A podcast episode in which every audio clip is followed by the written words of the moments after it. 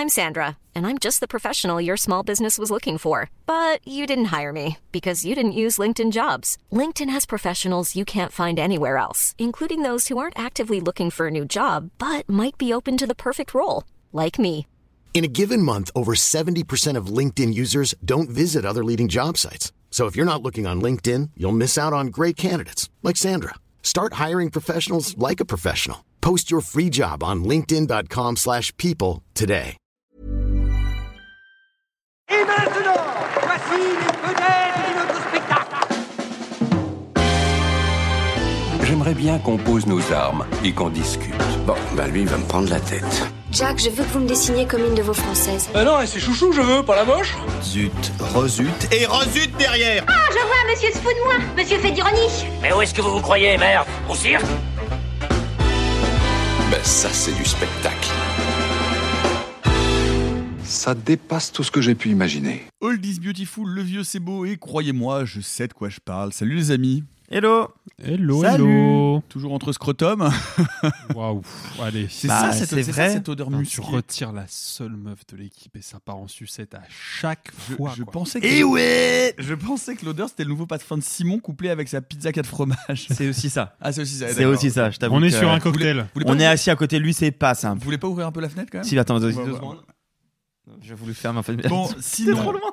Sophie vous en a parlé la semaine dernière. Euh, je n'étais pas là pour euh, parce que je, je tourne. euh, je répète en ce moment hein, mon spectacle d'imitation. hein, vous savez, Chantal là-dessous sobre. Je fais pas que Chantal là-dessous sobre. Enfin, moins que ce soit la même en même temps. Là-bas, nous avons Il Diavolo, hein Il dia, guarda, il Diavolo. Had someone else not chosen to look in the wrong direction, several men of God might still be with us. Other monks will meet their deaths here, and they also will have blackened fingers and blackened tongues. Le nom de la rose de Jean-Jacques Hano. C'est quoi? C'était, c'est vous avez reconnu? Oui, c'est Ron Perlman. C'est Salvatore. Salvatore. Avec Sean Connery. Je, je- on va le garder, hein, bien sûr. Oui. Voilà, bien sûr. Bien sûr. avec Sean Connery et Christian Slater et donc Ron Perlman Salvatore Redentore Redentore d'après le roman d'Umberto Eco Mm, Santo Maledictum ah. Pardon. Euh, Peut-être qu'on pourrait commencer par rappeler qui est euh, Jean-Jacques Hano, parce que ce n'est pas forcément quelque chose Ouais, d'évident. Et, et qui est euh, pour, Umberto les- Eco. par Bien sûr, on va, occasion. on va faire les deux, mais on commence par Jean-Jacques Hano Ouais. et on fait Umberto Eco parce que Jean-Jacques Hano, alors pour le coup, moi, c'était ma, ma, ma, ma génération, même s'il a continué à tourner, parce qu'il ne- il n'est pas que le réalisateur poussif de docu-fiction sur les cathédrales en feu. Non, non, non, non, non. Jean-Jacques Hano, c'est un cinéaste quand même. euh, donc déjà, c'est un cinéaste français. Il faut le rappeler, qui a une carrière un peu particulière parce que je pense que des cinéastes français de sa génération, c'est le plus américain. Et je dis pas ça juste parce qu'il a tourné aux États-Unis, même si de fait il a tourné aux États-Unis et même dans des prods euh, multinationales, ce qui est le cas hein, de euh, Euh, du nom de la rose, Du Nom de la Rose. qui, est, qui a quatre ou cinq nationalités différentes, ce film, je crois. Et qui a, qui a gagné le César du meilleur film étranger, du coup. Euh, Exactement, Voilà. parce qu'il n'y a pas de fond français dedans. Oui. Voilà. En tout cas, pas de fond, pas de fond euh, majoritaire.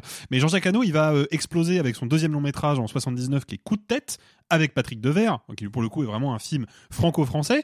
Sauf que, bah, euh, en 1980, il fait La Guerre du Feu, où déjà il fait tourner des acteurs qui sont pas français, et d'ailleurs il fait tourner des acteurs qui parlent pas, puisque Ouais, le principe de La Guerre du Feu est que c'est un film qui se passe à la préhistoire avec des hommes préhistoriques qui se battent pour du feu et du coup ils communiquent comme communiquaient les hommes préhistoriques donc dès son troisième long métrage en 81 il est sur un terrain un peu plus expérimental un peu plus radical il sort des sentiers battus Il n'y a pas une di- de dialogue, hein, ce sont Ah oui, vraiment oui. que des grognements pendant tout le film. Très Exactement. envie de voir celui-là. et en 86 il fait donc Le Nom de la Rose avec Sean Connery Christian Slater Michael Lonsdale Ron Perlman et, et Tutti Quanti Euh, donc Jean-Jacques Petit Quanti, pardon. euh, euh, euh, c'est un figurant Ok, film, un prêtre. Eh, tutti qua Voilà.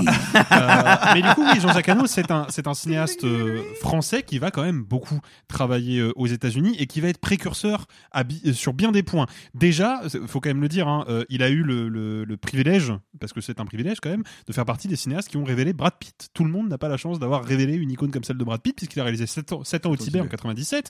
Et en fait, C'était après Thelma et Louise. euh, c'était après Thelma et Louise, mais Thelma et Louise Oui, mais n'a qui- pas fait exploser Brad Pitt. Thelma Louis, c'est un second rôle. Voilà. Oui, bien sûr. Mais, euh, des premiers grands rôles. C'est, il fait partie de C'est ceux qui l'ont starifié. Un des oui. premiers. Exactement. Il a réalisé Stalingrad, qui était une, une très grosse production hollywoodienne. Donc Jean-Jacques Hano, c'est un cinéaste qui s'est fait donc mépriser par la critique, parce que justement, c'est un cinéaste qui correspond pas vraiment à l'idée que la critique se fait des grands cinéastes français, parce que lui, il aime le cinéma grand public, il aime le cinéma à gros budget, il aime le cinéma où il y a de la pyrotechnie, le cinéma spectaculaire, et c'est un art dans lequel il faut quand même le reconnaître, il est souvent très bon, voire parfois extraordinairement bon. C'est le cas avec Le Nom de la Rose, hein, qui est quand même, pense, un des plus beaux films réalisés dans les années 80. C'est le cas avec Stalingrad, qui tient la dragée haute, même très haute, à des, films de guerre sortis à la même époque, et notamment Le Soldat Ryan de Spielberg. Il faut quand même se lever de bonheur pour le, pour le dépasser celui-là.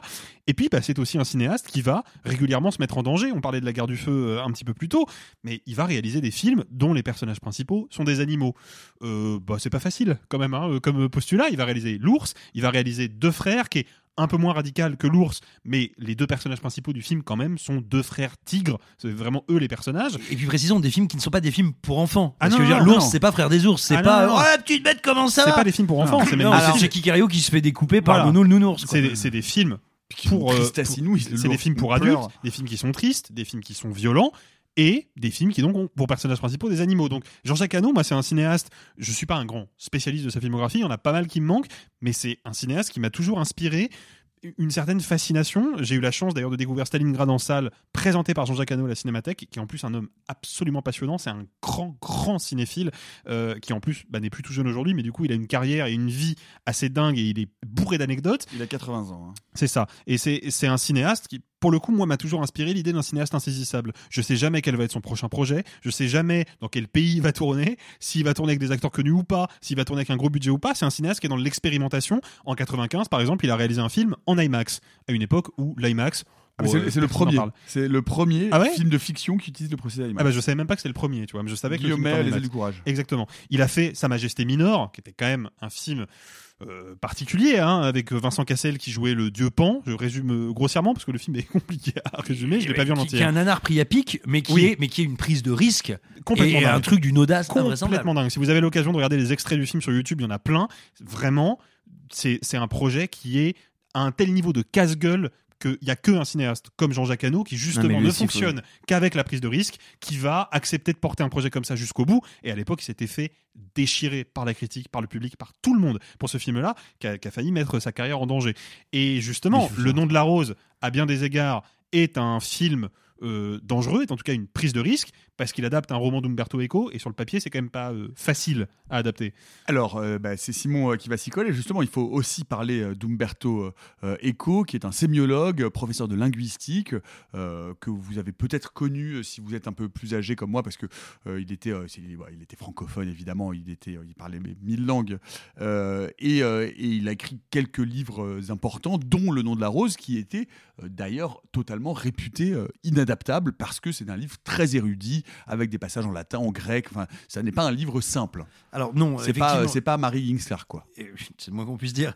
Euh, oui, la, la- la littérature d'Umberto Eco a pour réputation, euh, du moins pour ce qui est de ses fictions, parce qu'il a aussi écrit quelques brefs essais qui sont très intéressants et beaucoup plus accessibles pour peu que le- leur sujet vous intéresse. Euh, néanmoins, Des essais de linguistique essentiellement. oui, bien sûr, mais qui, mais qui sont pas très complexes à lire. Je veux dire, si vous vous intéressez à la linguistique, on rentre dedans très facilement. C'est pas, c'est plutôt des essais de vulgarisation. C'est ça que je veux dire. En revanche, ces romans, parce qu'il en a écrit plusieurs, et dont les deux plus notables sont sans doute Et le nom de la rose et euh, Le pendule de Foucault, sont effectivement euh, des œuvres non pas tant complexes comme peut l'être La Maison des Feuilles, par exemple, qui est un livre labyrinthique à concept, euh, dont, dont la matière même est très complexe. Non, là, effectivement, comme tu l'as dit, c'est très simple. Ce sont des livres érudits. Ce sont des livres qui vont traiter de l'érudition elle-même, de comment grandit, naît et se démultiplie le savoir et comment on l'explore. Et donc, ce sont des livres mondes, des livres cathédrales, pourrait-on dire, euh, qui ont pour prétention à la fois de nous raconter une histoire extrêmement complexe, de le faire, on parle d'un des plus grands linguisticiens qui est porté la Terre, euh, de le faire dans une langue d'une perfection absolue, euh, et en nous en apprenant et sur la langue et sur l'histoire et sur les univers qui sont dépliés par l'auteur. Donc ça donne des, des textes qui sont extrêmement denses, de bien des centaines de pages, et dont le degré de détail, de précision, de finesse euh, donne l'impression qu'en fait c'est inadaptable parce qu'on va devoir adapter une telle quantité de choses, euh, alors qu'en fait si on en revient au récit, euh, si on le ramène un peu à l'os, finalement c'est pas forcément un, tant que ça un défi. Mais oui effectivement, euh, Umberto Eco, il avait cette réputation d'être, on va dire, cette espèce d'auteur qui voilà à la fois faisait faisait des textes d'une euh, euh, extrêmement exigeants d'un point de vue littéraire, qui néanmoins étaient des best-sellers. Ce qui était aussi un peu un peu énigmatique. hein, C'était un cas particulier. Et, euh, et donc il c'était alors il faut bien voir que lorsque Anno euh, l'adapte, il n'est pas encore le, chat noir de la critique. Mine de rien, la guerre du feu, ça a marqué, ça a impressionné. Coup de tête, c'est pas un film qui s'est fait déboîter à sa sortie. Donc il y a une certaine curiosité, c'est très audacieux. Et puis il va réussir à réunir un casting complètement dingue parce qu'il a quand même, je veux dire, c'est son premier film euh, hors de France. Euh, bam, il va taper tout de suite. euh, euh, non, c'est pas son premier film hors de France. Excusez-moi, c'est son premier film avec des comédiens américains. Bah, il va taper Sean Connery. Sean Connery, Sean Connery donc- qui est écossais par ailleurs. oui, mais qui vient du cinéma, enfin, star hollywoodienne. Mais bien sûr, qui est écossais, tu as raison. Et, mais, mais dont il ne voulait pas d'ailleurs originellement, il voulait surtout pas Sean Connery. C'est c'est Umberto Eco qui voulait pas de Sean Connery. Non, non, Ah, ah, non, ah non non, plus. plus. hein. Ah non, Sean il a Connery a refusé. été une teigne sur tout le plateau euh, parce que Sean Connery était une teigne, surtout à cette époque-là. Mais parce que Et- c'est Sean Connery, Sean Connery voulait absolument Oui. et il a, il, a, il a convaincu la production Oui. et, euh, et il s'est imposé, euh, il s'est imposé dans le rôle de Guillaume de Baskerville. Bah, en fait, tout simplement, euh, euh, Anno explique qu'à un moment, euh, Connery qui était de passage, je sais plus si c'était de passage à Paris ou de passage là où Anno se trouvait à un moment donné. Et en fait, Connery a débarqué là où il se trouvait, dans son bureau. Et, et il dit Bon, bah, tu peux faire beaucoup de choses, mais tu peux pas envoyer chier Sean Connery. Quoi. Tu, tu, tu peux dire non quand il t'envoie un courrier, tu peux ne pas le prendre au téléphone. Quand il ouvre la porte du bureau, même physiquement, c'est pas une bonne idée d'essayer de le virer. Et donc, euh, Connery arrive, il connaissait son texte, il lui a fait, euh, il lui a fait le personnage. Et là, il s'est dit Merde, en plus, il est bon. Et, euh, et effectivement, ce qui était, ce qui était pas évident à l'époque, hein, parce que à l'époque, Sean Connery, c'est James Bond, vraiment dans l'image du public. Or, il va jouer un, un personnage qui est un espèce de Sherlock Holmes franciscain euh, qui se retrouve Ex-inquisiteur. ex-inquisiteur, euh, qui se retrouve pris dans une euh, enquête extrêmement dangereuse pour lui et extrêmement inquiétante euh, au beau milieu d'une abbaye euh, dans le nord de l'Italie alors même que lui était présent avec ses frères franciscains pour essayer de ne pas faire inscrire leur ordre, euh, leur ordre de pensée comme une hérésie. C'est-à-dire que se joue un degré, un, un degré de, plusieurs niveaux d'intrigue, euh, politique, euh, spirituel, policier, et, et on pense pas à Sean Connery à l'époque pour ça. Sean Connery, euh, il arrive sur un hors-bord, euh, il tape des, il tape des méchants avec des mâchoires en acier, enfin non, ça c'est Roger Moore, et, il part, euh, il part avec trois nanas à la fin sous le bras. C'est pas un, moine franciscain euh, sage et euh, observant le monde et devisant. Ouais, c'est ça. Et en pour- être un tout petit peu plus précis, parce que le, film est très important dans la carte de Sean Connery pour les raisons que tu as soulevées, mais il faut spécifier que Connery laisse tomber euh, le rôle de James Bond définitivement en 71, quand il fait Les Diamants sont éternels, un des pires James Bond, c'est pas la peine de, de passer par, par celui-là. Et il va essayer par la suite, notamment en travaillant avec Sidney Lumet sur des projets assez radicaux, ou en travaillant avec John Huston, il va essayer de briser cette image de James Bond. Il va avoir du mal, il va avoir même tellement de mal qu'il finit en 83, trois ans seulement avant le nom de la rose. À refaire Par- Opération Tonnerre. à refaire Jamais Opération. Tonnerre, une version euh, pirate d'Opération Tonnerre, qui est donc Jamais. jamais. plus jamais réalisée par Irving Kershner. Et donc, en fait, Le Nom de la Rose, c'est le premier film que Sean Connery va tourner euh, et qui va, pour le coup, vraiment briser son image, puisque dans les années qui suivent, il va tourner notamment euh, un second rôle très marquant dans Les Incorruptibles de Brian De Palma, qui va lui permettre de décrocher un Oscar du meilleur acteur dans un second rôle, et puis bah, évidemment, il va devenir le papa d'Indiana Jones euh, dans la dernière croisade. Donc en fait, on est vraiment dans la deuxième moitié des années 80, dans le moment où Sean Connery, enfin, tardivement, arrive à briser l'image de James Bond et à démontrer au public qu'il peut être n'importe quel autre euh, rôle. Mais c'est le, le travail de sa vie, quoi. Et c'est intéressant d'ailleurs parce que sur cette question de l'adaptation impossible, euh, Anno a, travaillé euh, en, en- en étroite collaboration d'ailleurs avec, avec Umberto Eco pour rendre ce livre cathédrale euh, accessible au cinéma. Et euh, si vous regardez le film, vous verrez qu'au tout début, il est écrit en toutes lettres et en majuscules Oui. un palimpseste du roman de Umberto Eco. C'est le mot de la semaine et je sais ce que ça veut dire. Et alors? C'est un palimpseste, c'est un parchemin dont on a effacé l'ancien texte pour écrire un nouveau dessus. Exactement. C'est-à-dire que c'est une œuvre qui est créée sur euh, les bases d'une autre. Euh, tout à fait. Et, euh, et donc voilà, ça, ce, qui, ce qui dit bien déjà aussi le, le- le clin d'œil, le clin d'œil que, que, que, que Umberto Eco, linguiste, fait immédiatement dès le début de l'adaptation de son roman. Mais il faut, il faut parler, parce que Simon parlait du casting du film qui est effectivement impressionnant, parce que outre Sean Connery dans le rôle principal, on a Christian Slater Qui débute. qui débute. Et donc, vous pouvez croire à l'époque qu'il aurait une grande carrière. Ouais, à l'époque, on était presque sûr qu'il en aurait une même. bah, et il l'a pas eu. Bah, Euh, il, il a fait quelques petits films quand même. Oui, oui, oui. Romance, à partir euh, des années 2000, on le retrouve chez Uwe Ball principalement. Donc c'est pas, ça c'est pas bien fini. Euh, non, mais il y a, il y a aussi euh, Michael Lonsdale, euh, qui était déjà un acteur installé lui pour le coup. Il y a Ron Perlman qui pareil explose à cette époque-là avec Explose, aussi Ron Perlman.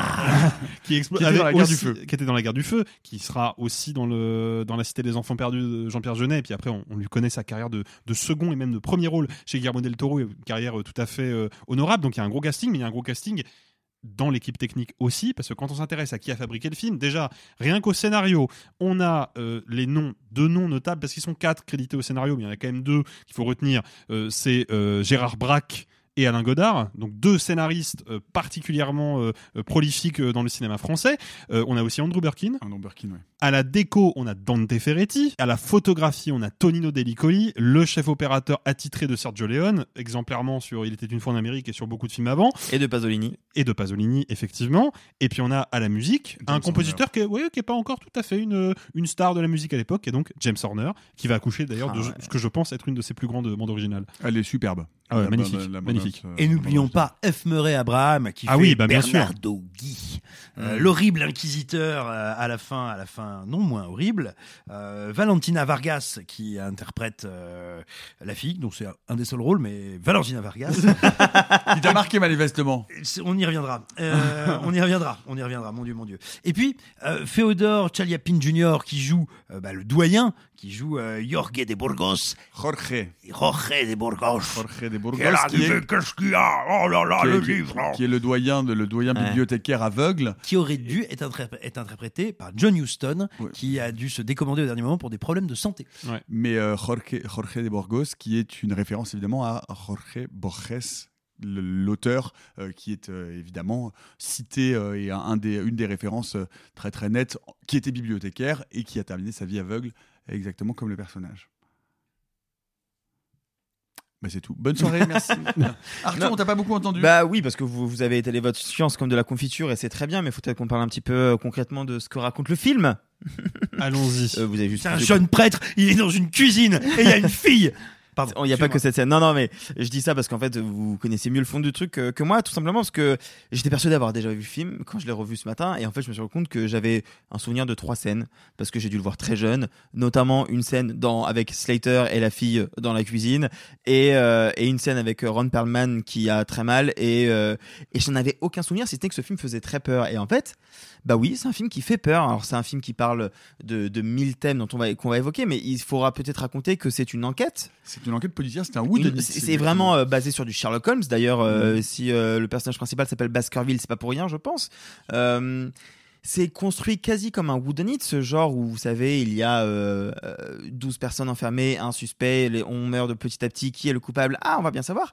Sauf qu'en fait, de plus, euh, plus, le temps, plus le film avance et plus le ton devient un petit peu sérieux, plus la mise en scène va accentuer la sensation de peur et d'effroi, notamment via le personnage du jeune Watson, enfin non, euh, Christian Slater, d'où j'ai oublié le nom du personnage. Atso. Atso. Bien sûr, Atso, pas du tout Watson, mais vous avez compris l'idée. Euh, Atso qui débarque et qui a peur.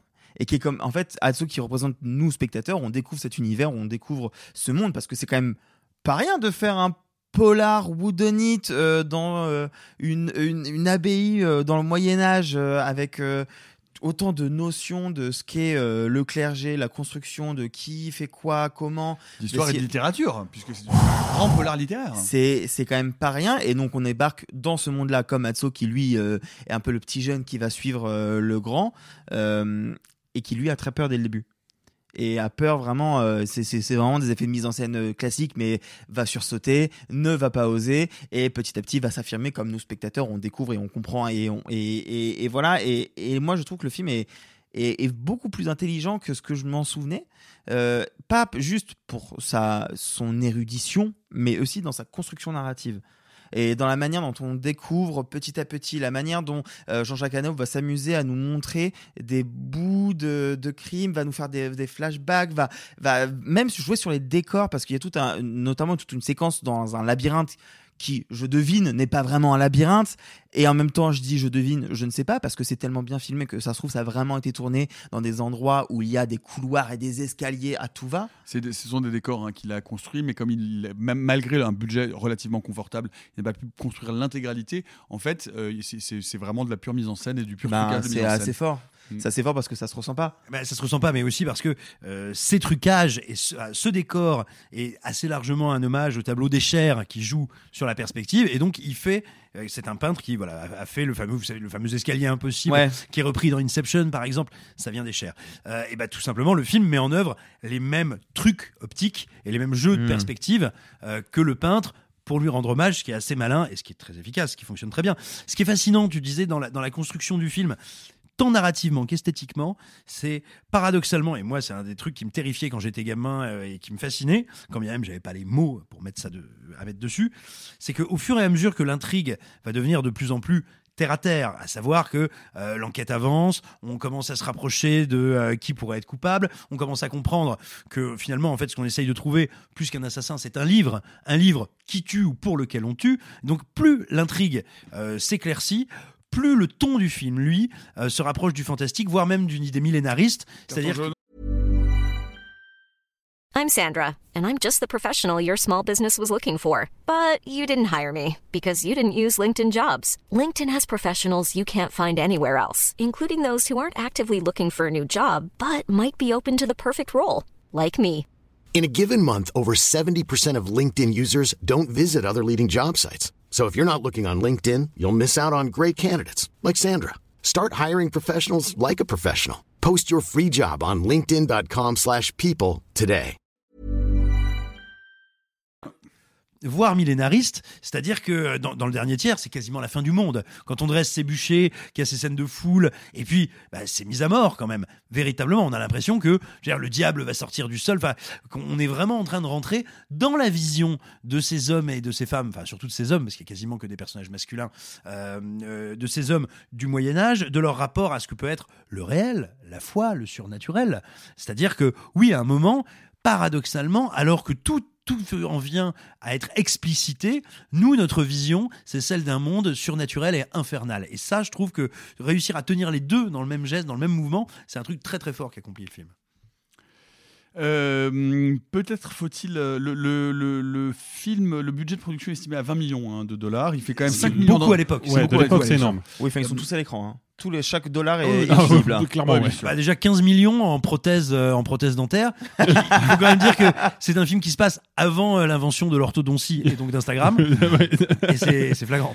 Non, mais alors, moi, c'est- moi c'est un des points qui me fascine le plus dans le 5 film. millions hein. d'entrées en France, pardon. Ouais, 5 millions, ouais. Mais c'est un des, un des points qui me fascine le plus d'ailleurs, c'est que je, je trouve que c'est, encore une fois, c'est un choix assez radical et c'est une belle prise de risque que de situer une histoire dans un univers ex- exclusivement religieux. Tous les personnages qu'on voit, à l'exception des quelques villageois qui vivent dans les petites cahutes sont en bas, mais qui sont des figurants qui euh, et qui ont un rôle important.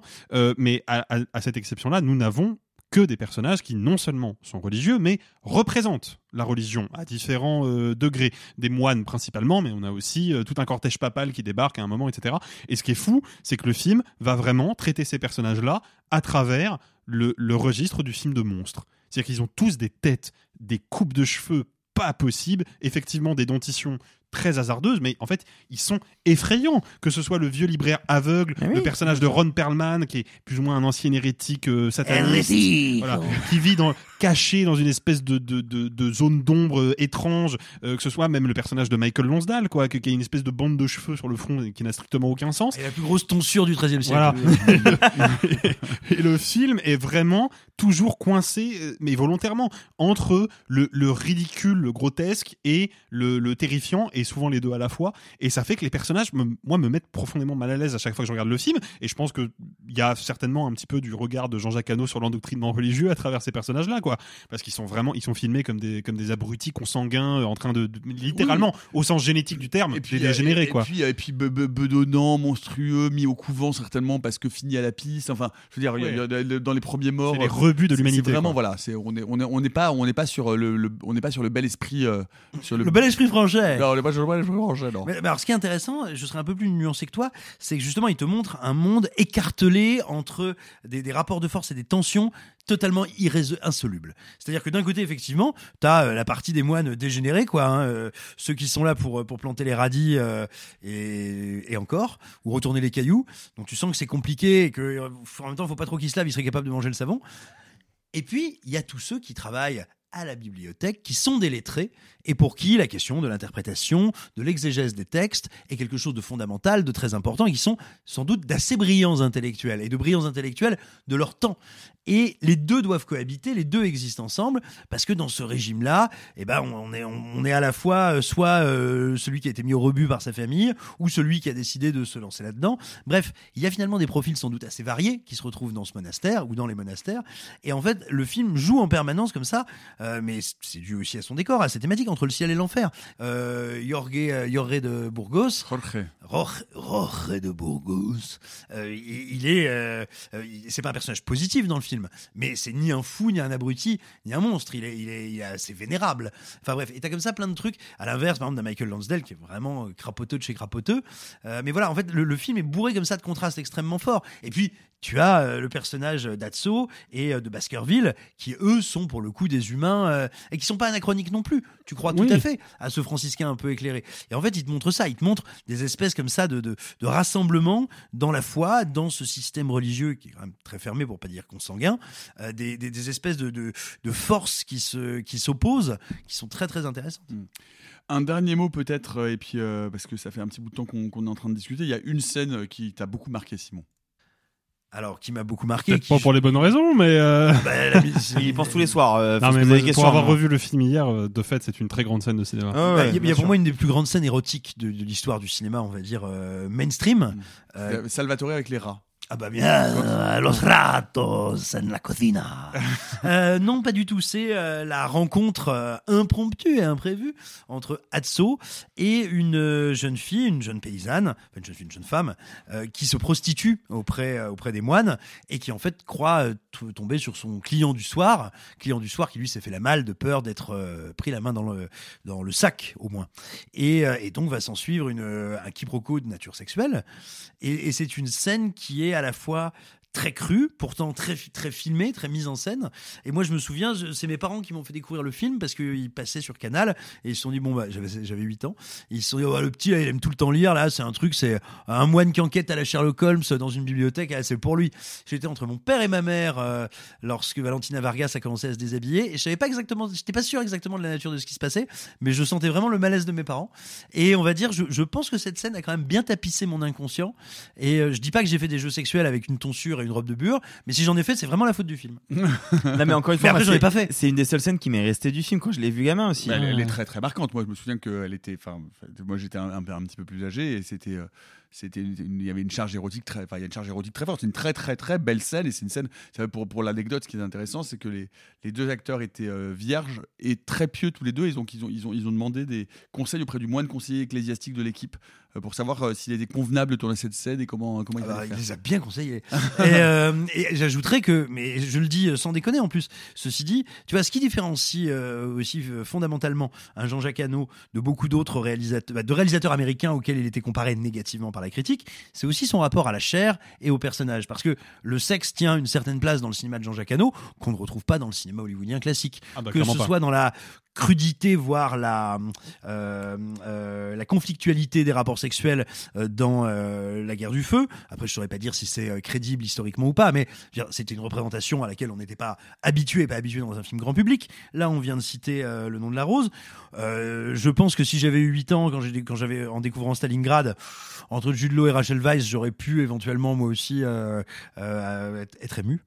Bref, ce que je veux dire, c'est que Jean-Jacques Hano est aussi un excellent metteur en scène de la sensualité, vraiment. Et c'est à mettre à son crédit parce que ça n'est pas qu'un réalisateur spectaculaire, ça n'est pas qu'un réalisateur pyrotechnique ou de, tu vois, de, de grande imagerie. Il sait aussi tout à fait être à Mais la c'est hauteur. ouais, vrai que tu me, tu me le. C'est marrant parce que toi, euh, Arthur, la scène qui te restait ouais, de- du nom de la rose, c'était cette scène-là. Et moi, c'est Stalingrad, pour le coup. où il Oui. m'a- et Je me souviens plutôt bien du film et notamment de son méchant qui est extraordinaire. Si vous avez l'occasion de voir Stalingrad, franchement, c'est un super film de guerre. Mais effectivement, il y a une scène de sexe euh, en plus silencieuse parce que les personnages sont obligés de rester silencieux. Qui est au milieu de la garnison érotique. avec toutes les bilasses Voilà. qui dorment, il faut pas ça. faire de bruit Et, euh, et c'est une scène qui m'a euh, ouais, qui m'a beaucoup marqué euh, aussi. Bah, puis sa majesté mineure, si tu veux, c'est quand même, c'est quand même une, blague de vestiaire mise en scène pendant dans un décor de mythologie grecque que c'est dans celui-là où Vincent Cassel a envie de se taper José Garcia ou un truc du style, non? Alors les personnages, mais oui, oui. Oui, non, mais oui, les personnages, bien sûr. oui. Bah, bah, il y a cette scène incroyable avec donc José Garcia qui est un espèce de euh, de cochon, de d'homme cochon, de, de ouais c'est ça, d'homme cochon, qui va voir euh, euh, le satire ou le faune, je ne sais plus, Le faune, je Vincent. Cassel, qui lui fait "Tu viens pour ta sodomie" et, et qui dit, je veux dire, plein cadre comme ça. Moi, j'étais dans une salle de cinéma, la tête de Vincent Cassel avec des petites cornes, euh, un bouc et, et, globalement, si tu veux, qui a été euh, qui a été maquillé euh, maquillé à la, je sais pas, en marron et qui te dit. Plein cadre, tu viens pour ta sodomie, je t'assure, tu dors pas, tu dors pas pareil après. Un dernier mot, un dernier tour de table, Arthur.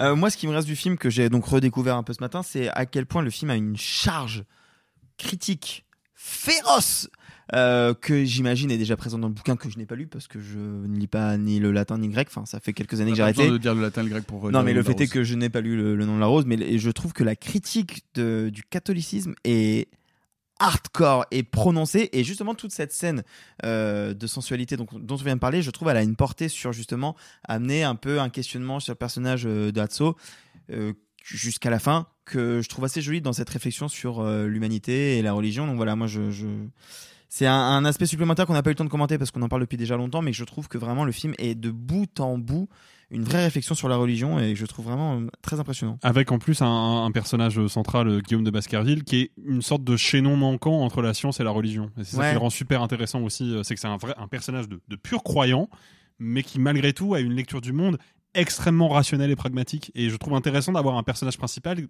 pour qui ça cohabite parfaitement bien, alors que c'est pas si évident euh, comme, comme cohabitation, et ça, ça participe à faire du personnage un personnage hyper euh, marquant. Simon, pour conclure?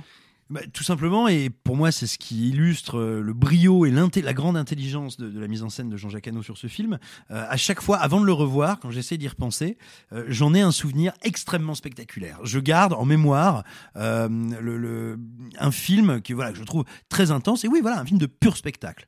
Or, il arrive donc à générer ça à générer ça avec euh, des quarantenaires et des quinquagénaires assis dans des robes de bure qui Ouais. parlent, se demandent où est donc passé le bouquin avec la page qui pique et euh, quand est-ce que va arriver le délégué papal pour qu'on cause syndicalisme chez les franciscains. Bah, pour réussir, tout ça au XIIIe siècle, bah, pour réussir à me donner l'impression d'avoir vu un récit épique euh, en partant de ça, il faut quand même derrière la, derrière la caméra avoir une quantité de talent euh, assez impressionnante.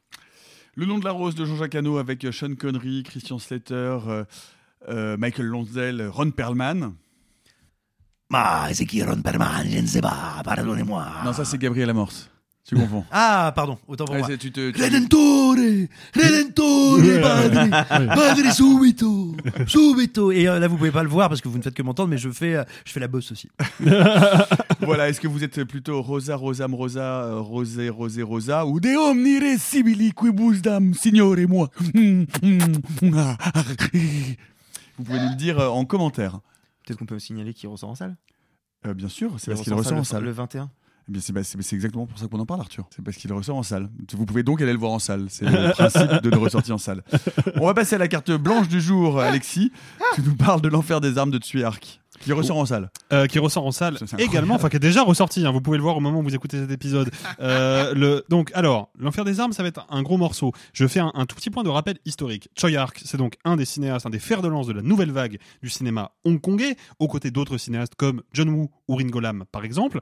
Euh, la particularité de Choi Ark est qu'il est considéré plus ou moins comme le père du mouvement, puisqu'en 1979, il a réalisé The Butterfly Murders, qui est considéré par certains spécialistes comme le premier film de la nouvelle vague hongkongaise.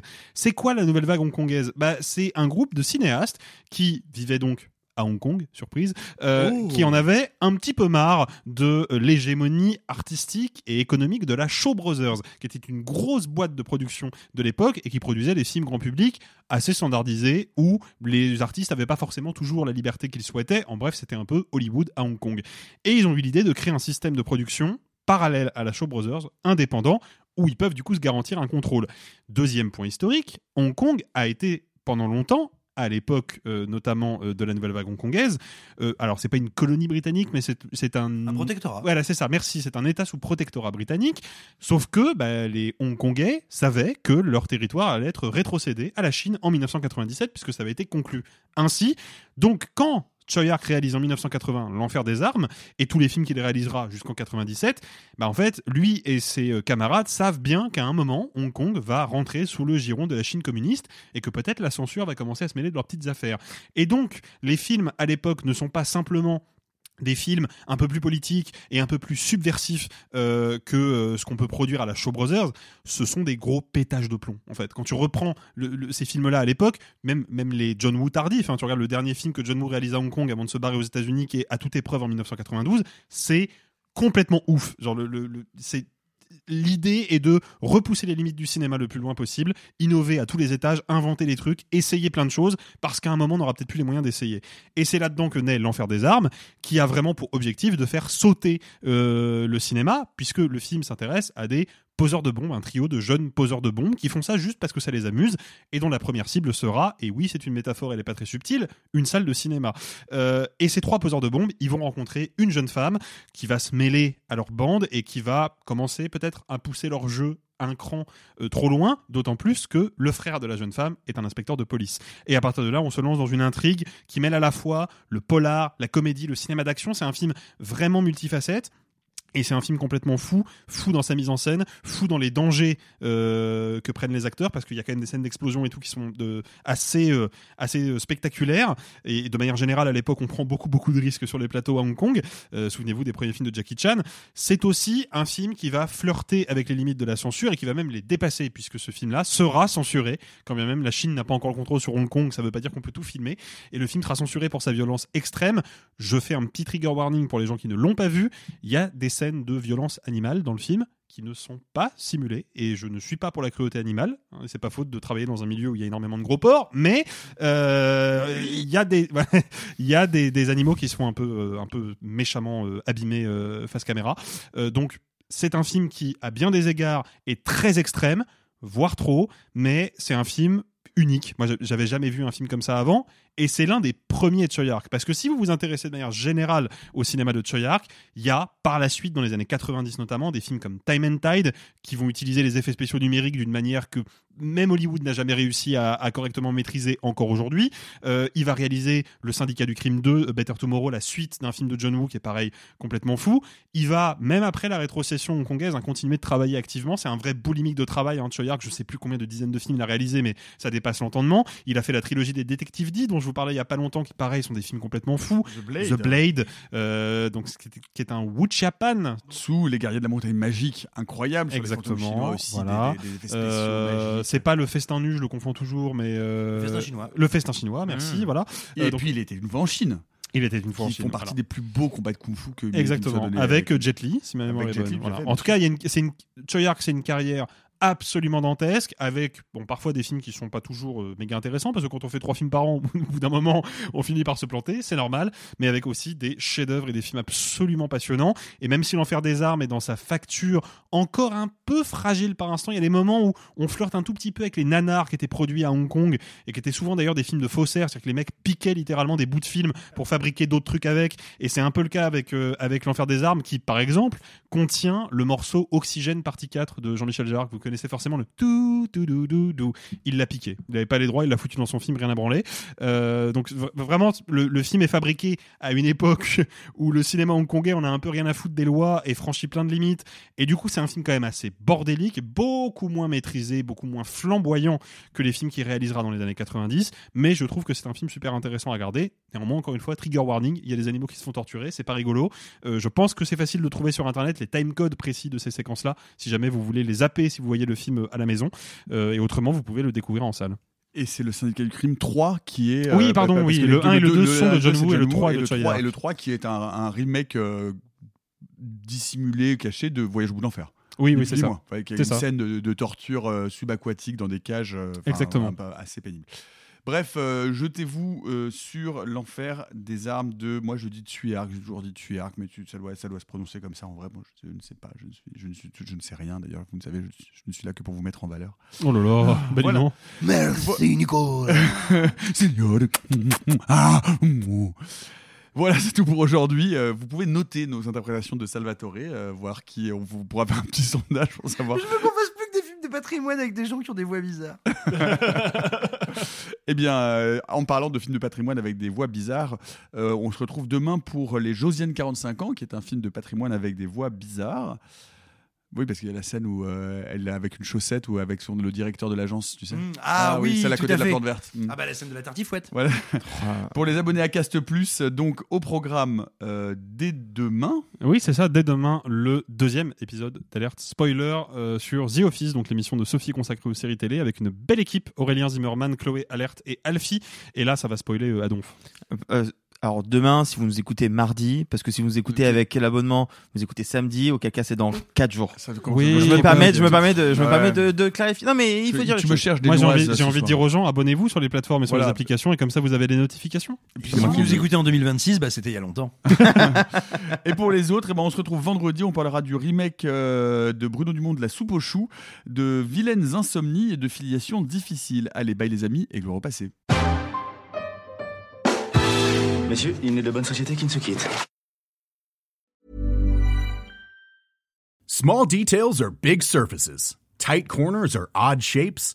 Flat, rounded, textured, or tall. Whatever your next project, there's a spray paint pattern that's just right. Because Rust new Custom Spray 5 in 1 gives you control with five different spray patterns. So you can tackle nooks, crannies, edges, and curves without worrying about drips, runs, uneven coverage, or anything else. Custom Spray 5 in 1. Only from Rust Hey, it's Danny Pellegrino from Everything Iconic. Ready to upgrade your style game without blowing your budget? Check out Quince. They've got all the good stuff shirts and polos, activewear, and fine leather goods, all at 50 to 80% less than other high end brands. And the best part? They're all about safe, ethical, and responsible manufacturing. Get that luxury vibe without the luxury price tag. Hit up quince.com slash upgrade for free shipping and 365 day returns on your next order. That's quince.com slash upgrade.